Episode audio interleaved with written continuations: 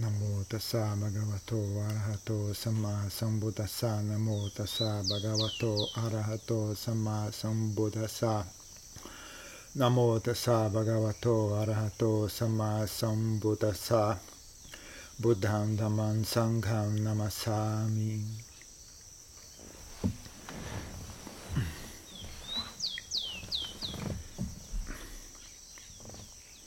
Uma coisa que eu a já costumava ensinar com frequência é que a, uma coisa que ele costumava dizer com frequência, né, que a mente é diferente do corpo. Né?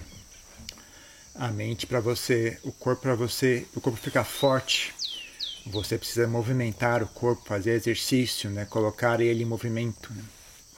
Já a mente é o contrário, né? Para a mente ficar forte, você precisa parar a mente, você precisa deixar a mente descansar.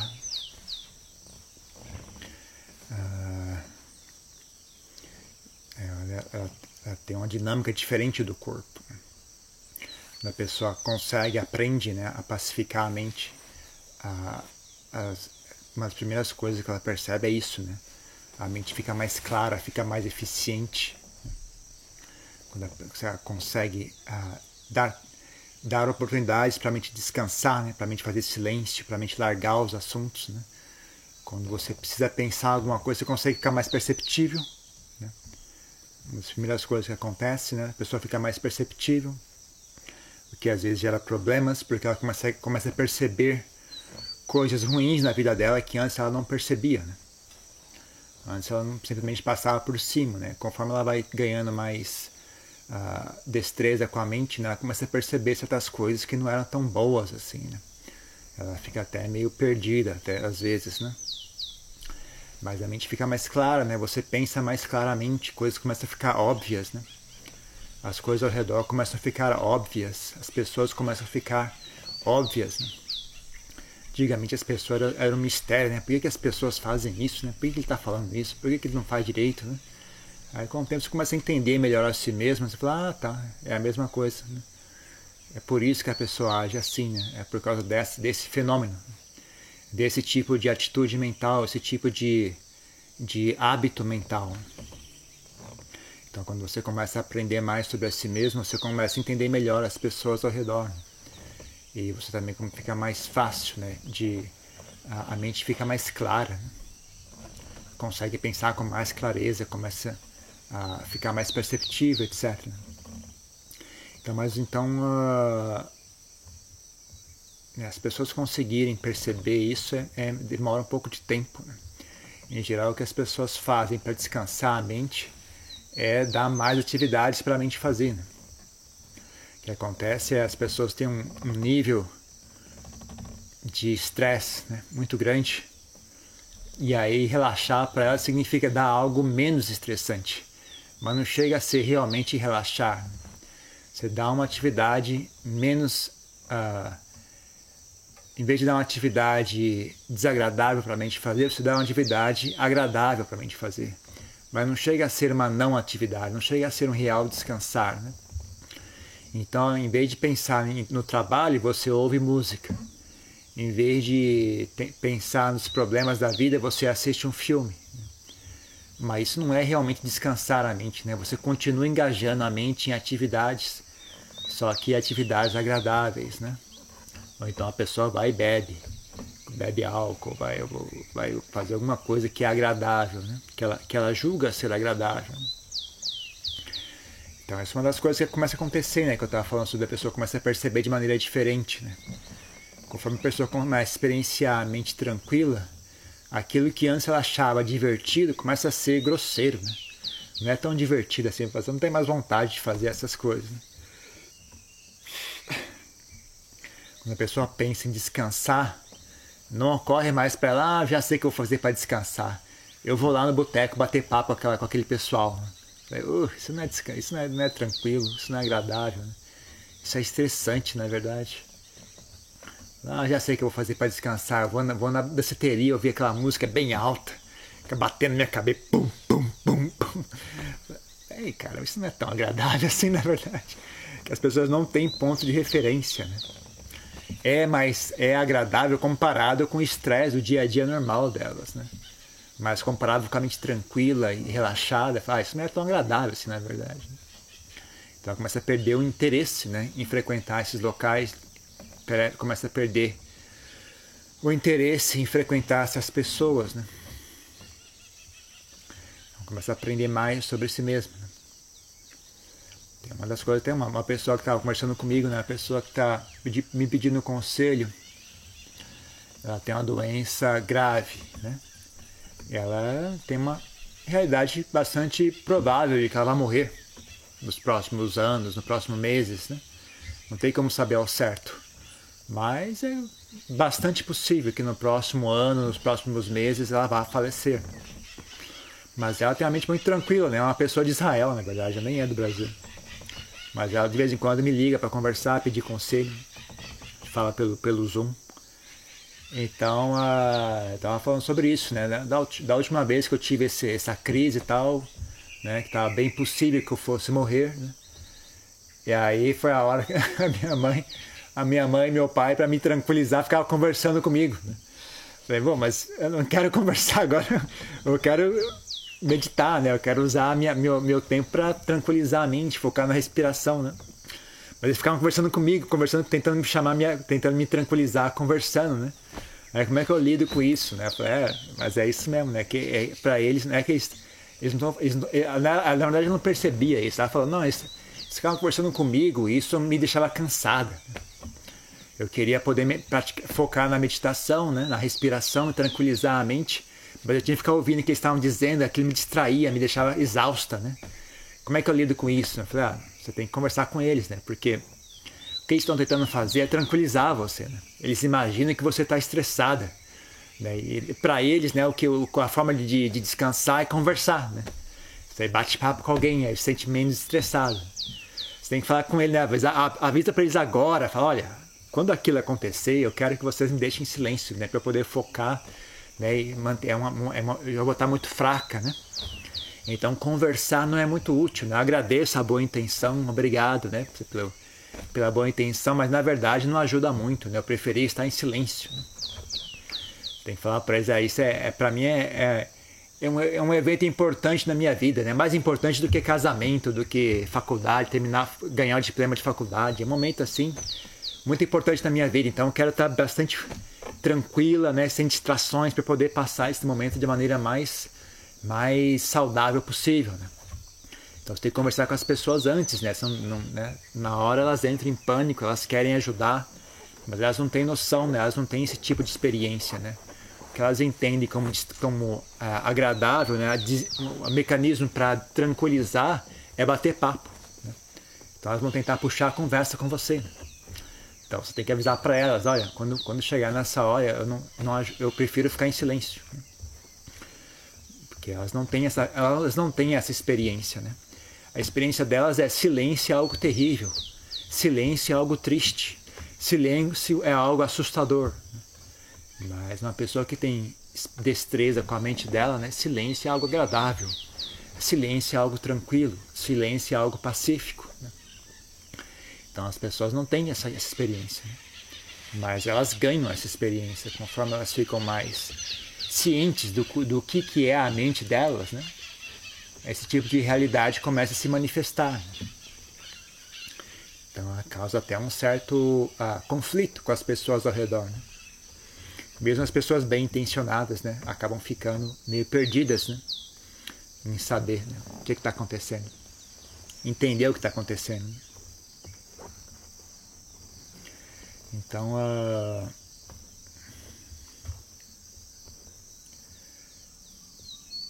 Interessante, né, estudar esse assunto, né? Como é que faz para descansar a mente? É saber que aquilo que você faz para descansar a mente, na verdade, não descansa tanto assim. Né? Tem coisas que descansam ainda mais, né?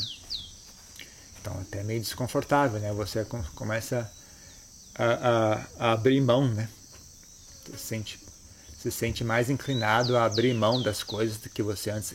Inclusive, tanto as coisas ruins como as coisas boas também. Mesmo nas coisas boas que você tinha antes, você fala, puxa, mas agora tem algo melhor. Não é que isso aqui seja ruim, mas é que eu encontrei algo melhor agora. Aí você fica até nesse, nesse dilema, né? Ter que abrir mão de algo que antes você era o que havia de mais excelente para você, né?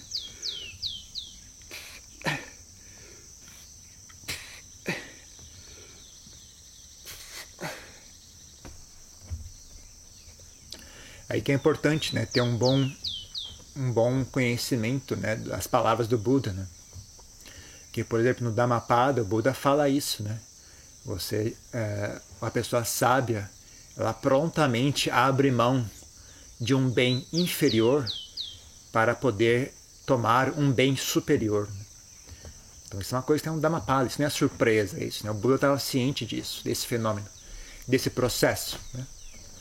Então, se as pessoas estudassem né, os textos, né, conforme elas fossem praticando, elas fossem sempre, sempre retomando os textos, né, retomando Dhammapada, retomando Samyutta Nikaya, Anguttara Nikaya. Né, de vez em quando você dá uma olhada, né, abre, abre numa página aleatória e dá uma leidinha assim, vê se você acha alguma coisa que antes talvez você tenha lido e não tenha tido efeito nenhum. Né? Você leu, não, não senti nada.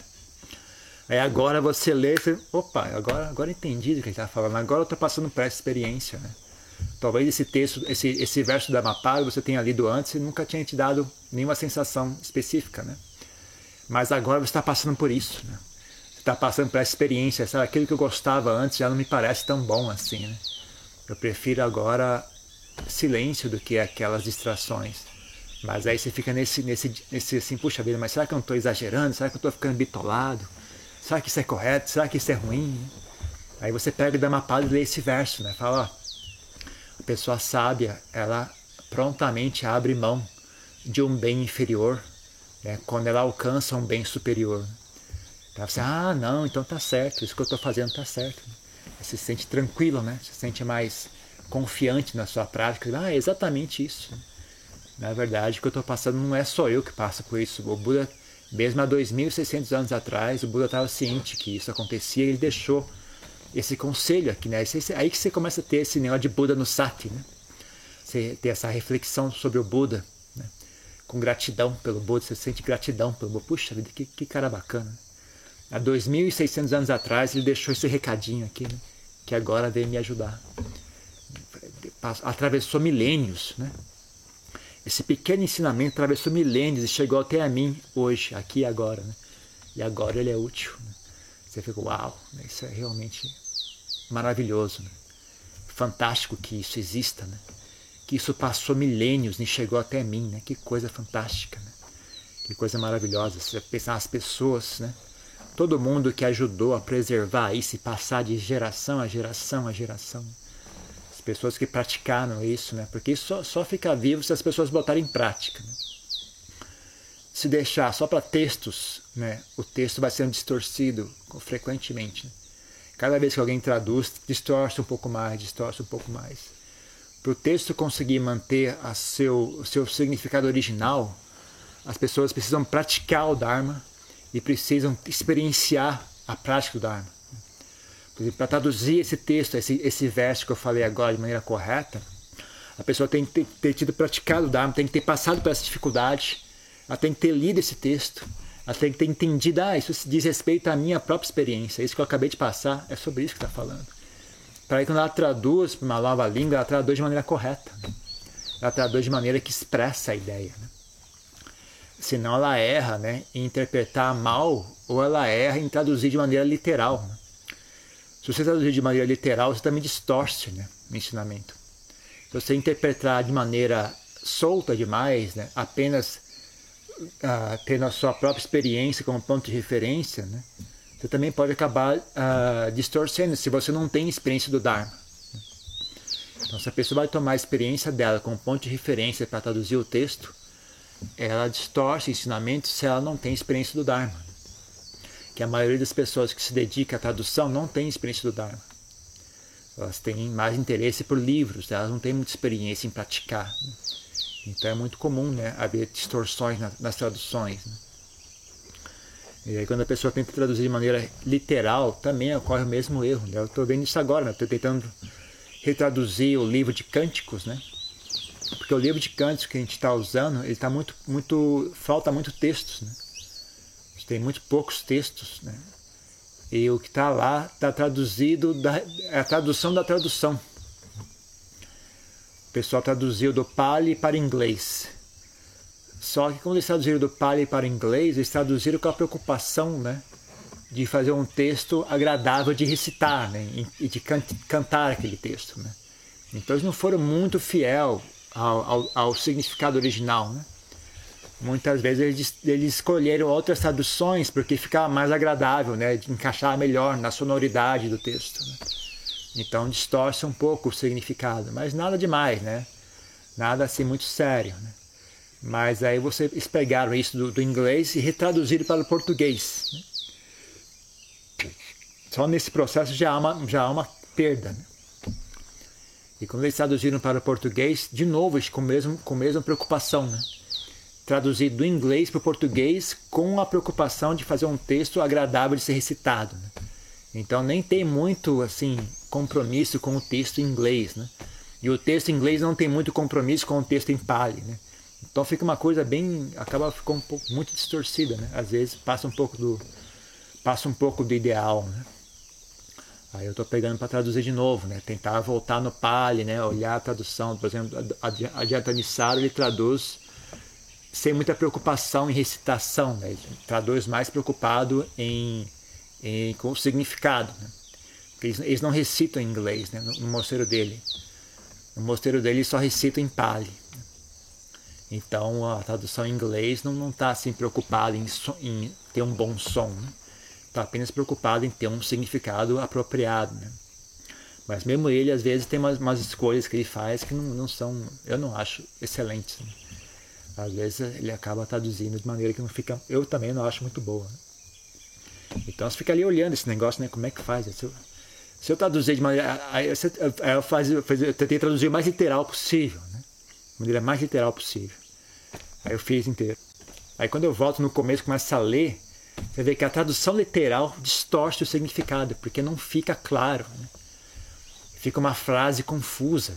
Mesmo que você esteja traduzindo bem literal ao Pali, a frase fica confusa. Aí você, a pessoa lê, que, que frase esquisita, né? O que será que ele quer dizer, quer dizer com isso? Né? Não fica evidente né, o significado, ou fica estranho. Né? Em vez de prestar atenção no significado, a pessoa fica pensando, poxa, por que ele está falando de maneira tão esquisita, assim, uma coisa tão, tão estranha essa frase, né? Aí acaba distraindo a pessoa, né? Então, infelizmente, às vezes você não tem opção, você tem que dar uma interpretação, né? Você tem que recriar aquela frase para poder uh, resguardar o significado, não tem como você traduzir de maneira muito literal, né? E aí, quando você recria a frase para tentar resguardar o significado, aí você está naquele aquele campo né, sem apoio, né? Você está usando a sua interpretação. Né? E aí, será que você interpretou certo? Será que você interpretou errado? A sua maneira de expressar, né? Não é a outra pessoa não tem a mesma cultura, não vem na mesma região do país que você, ela não, ela, ela, essa expressão para ela é, é, é, meio, meio estranha, né? A pessoa que mora no sul não tem as mesmas expressões que a pessoa que mora no norte no Nordeste, no Sudeste, né? Cada pessoa tem uma cultura diferente, né? Uma forma diferente de expressar, né? Aí você nunca vai acertar 100% isso, né? Mas você faz um esforço, né? Então, às vezes é, é meio é uma, é uma tarefa meio ingrata, né? Traduzir essas línguas, essas línguas orientais, né? É uma tarefa muito ingrata. Né? Nem, nem precisa falar em Pali, que é uma língua tão antiga, né? Tem uma estrutura gramatical tão diferente né, das línguas ocidentais. Né? Mesmo tailandês, que é uma língua contemporânea, né, você não tem como traduzir de maneira literal. Né? Vezes uma frase simples, como, sei lá, ah, me traz aquilo ali, né? me traz aquilo ali. Né? Em, em, tailandês você fala ah, ao animar, ao animar. Né? Você traduz isso literalmente ao, pega, ani, aquilo ali, ma, venha, pega aquilo ali, venha. Que diabo é? Pega aquilo ali, vem, que isso é, aí você não, você não pode traduzir. Se você traduzir literalmente, você mata o significado. Então, às vezes, para conseguir transmitir o significado, você tem que dar uma, uma, uma reconstrução da frase. Né? Então, não tem como ser muito precioso com isso. Tem que, tem que ter coragem de, de soltar um pouco né? e, arriscar, e arriscar né? uma frase solta, assim, né? Ao animar, me dá isso aí. Né? Mas não é bem isso que ele falou.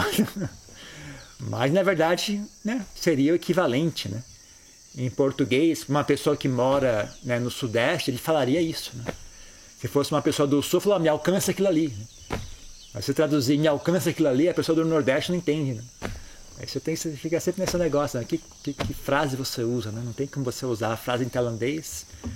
Se você usar a frase em português, né? Depende de qual pessoa ela vai, ela, ela não usaria aquela frase, né? Então você, você tem que é realmente uma coisa meio ingrata, não tem como você fazer 100%, né? Ainda mais que você está traduzindo palavras do Buda, né? Aí você fica sempre bem preocupado, né? Você tentar fazer o melhor possível, né? Mas não tem como fazer o melhor possível, você tem que fazer o que dá para fazer, né? E, e, esperar que, que dê certo, né? Então, uh... mas é bom, né? Conforme você vai, vai praticando, você ir lendo, né? Lendo e relendo, né? frequentemente releia os textos budistas, releia os sutras, releia, releia o Dhammapada, releia esses textos pequenos que as pessoas não dão importância, né? As pessoas gostam de ler o Madhya Nikaya, o Diga Nikaya, né? que tem aqueles textos grandes e complexos, né? Mas esses textos pequenos é onde tem muita coisa importante também, né? Quando, quando o Buda fala coisas assim que, que não parece ser muito, muito importante, né? Como fala sobre diligência, sobre como vencer a preguiça, é, ter paciência, ter perseverança. Na verdade, tudo isso é, é muito mais importante do que, o, do que a, a decorar quais são os fatores do terceiro jhana. Isso não tem muita importância. Isso é duro de discutir isso com uma pessoa que é erudita. Sabe? Eles brigam com você, falam, não, mas como que você, você não sabe de cor isso, você não sabe de cor os oito, né, os, os, os elos do, do Patita Samupada, como que você não sabe de cor isso, isso é um ensinamento importante. Sabe, na, na, prática mesmo, se for fazer na prática, não é tão útil. Na verdade, o que é útil mesmo na prática são esses ensinamentos né, que realmente uh, cultivam uma mente saudável. Né? Se a pessoa não tem uma mente saudável, ela não consegue alcançar a samadhi.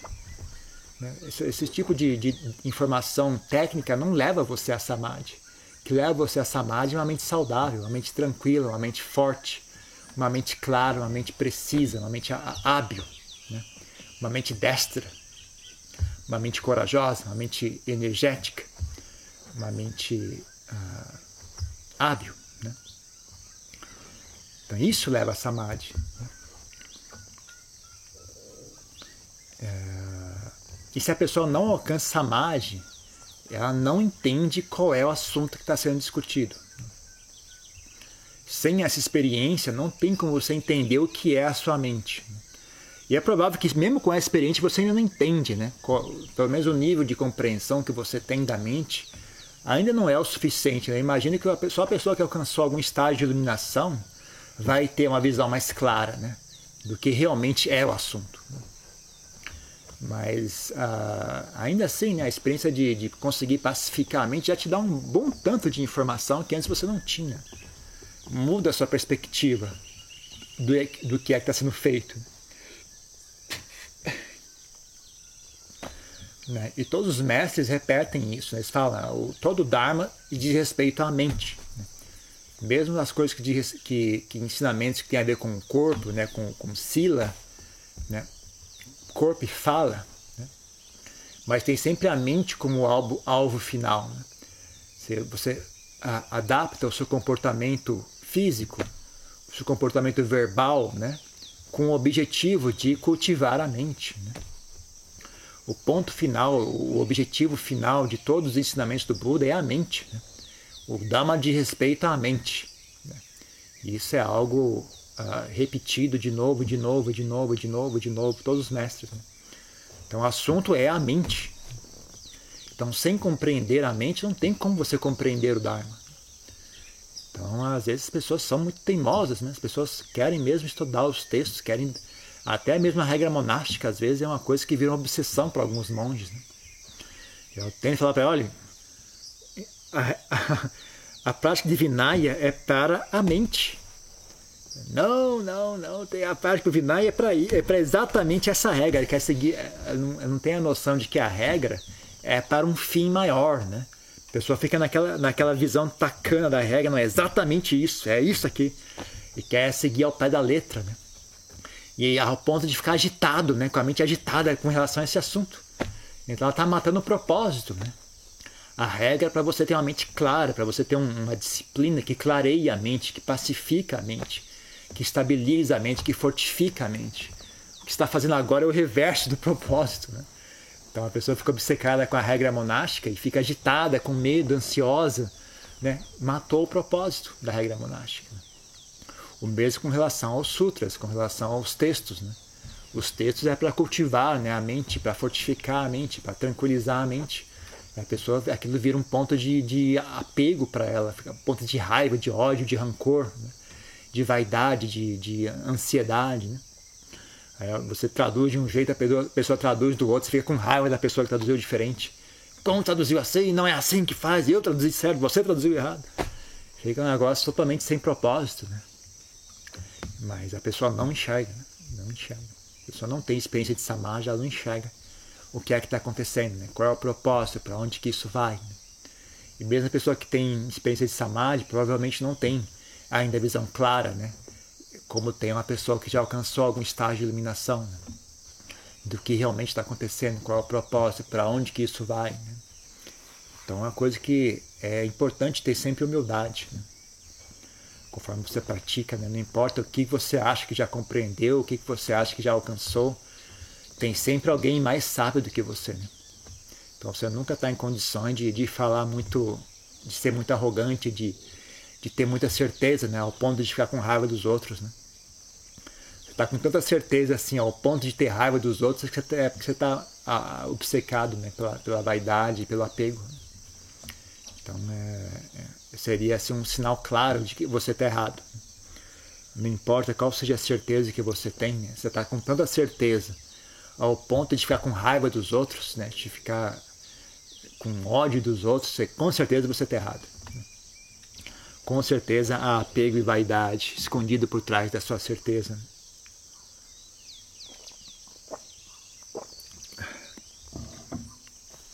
Pessoa que tem apego e vaidade não deve ter uma visão muito clara do Dharma.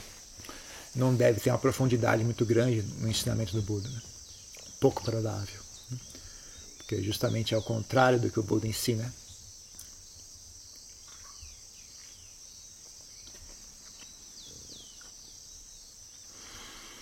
Então, isso é uma pergunta.